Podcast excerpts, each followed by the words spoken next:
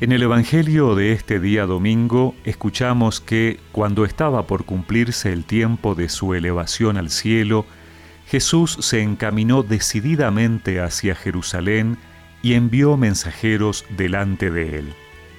Ellos partieron y entraron en un pueblo de Samaria para prepararle alojamiento. Pero no lo recibieron porque se dirigía a Jerusalén. Cuando sus discípulos Santiago y Juan vieron esto, le dijeron, Señor, ¿quieres que mandemos caer fuego del cielo para consumirlos? Pero él se dio vuelta y los reprendió, y se fueron a otro pueblo. Mientras iban caminando, alguien le dijo a Jesús, Te seguiré a donde vayas. Jesús le respondió, Los zorros tienen sus cuevas y las aves del cielo sus nidos, pero el Hijo del Hombre no tiene donde reclinar la cabeza. Y dijo a otro, Sígueme. Él respondió, Permíteme que vaya primero a enterrar a mi Padre. Pero Jesús le respondió, Deja que los muertos entierren a sus muertos. Tú ve a anunciar el reino de Dios. Otro le dijo, Te seguiré, Señor, pero permíteme antes despedirme de los míos. Jesús le respondió, El que ha puesto la mano en el arado y mira hacia atrás, no sirve para el reino de Dios.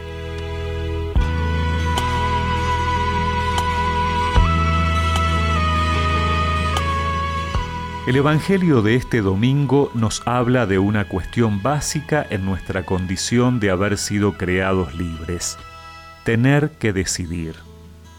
Jesús se encamina decididamente a Jerusalén.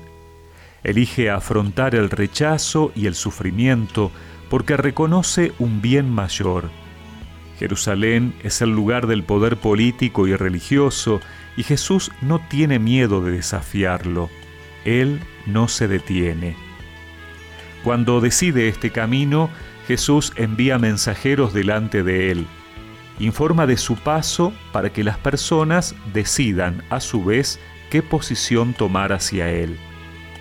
Cristo aún pasa por nuestra vida y no podemos evitar decidir cómo queremos colocarnos con respecto a Él. ¿Queremos dejarlo pasar por nuestra vida o preferimos rechazar su presencia en nuestro territorio? En el camino también hay personas que tienen que decidir seguir o no a Jesús. Decidir también significa tener la capacidad de separarse del propio pasado. Uno no puede encerrarse en las tumbas de la propia historia. La memoria debe empujarnos a seguir adelante si nos bloquea y nos impide avanzar, significa que es un recuerdo enfermizo del que nos hemos hecho prisioneros, como el hombre que duda en seguir a Jesús porque primero quiere enterrar a su Padre. Tomar una decisión significa dar pasos concretos. Muchas veces las elecciones quedan solo como resoluciones en nuestra mente. Decidir es un camino, un proceso que requiere libertad interior, pero sin cortar, corremos al riesgo de quedar atrapados en nuestros miedos, sin encontrar nunca el sentido más profundo de nuestra vida. Todo en esta vida es un decidir si me voy contigo o me quedo aquí. Romperé los muros de mi propia casa. Iré mar adentro y pescaré por ti. Todo en esta vida es un decidir. Si me voy contigo o me quedo aquí, romperé los muros de mi propia casa. Iré mar adentro y pescaré por ti y recemos juntos esta oración. Señor, dame la fuerza para seguirte sin miedos, sin mirar atrás, sino buscando darle pleno sentido a mi vida. Amén. Y que la bendición de Dios Todopoderoso, del Padre, del Hijo y del Espíritu Santo los acompañe siempre.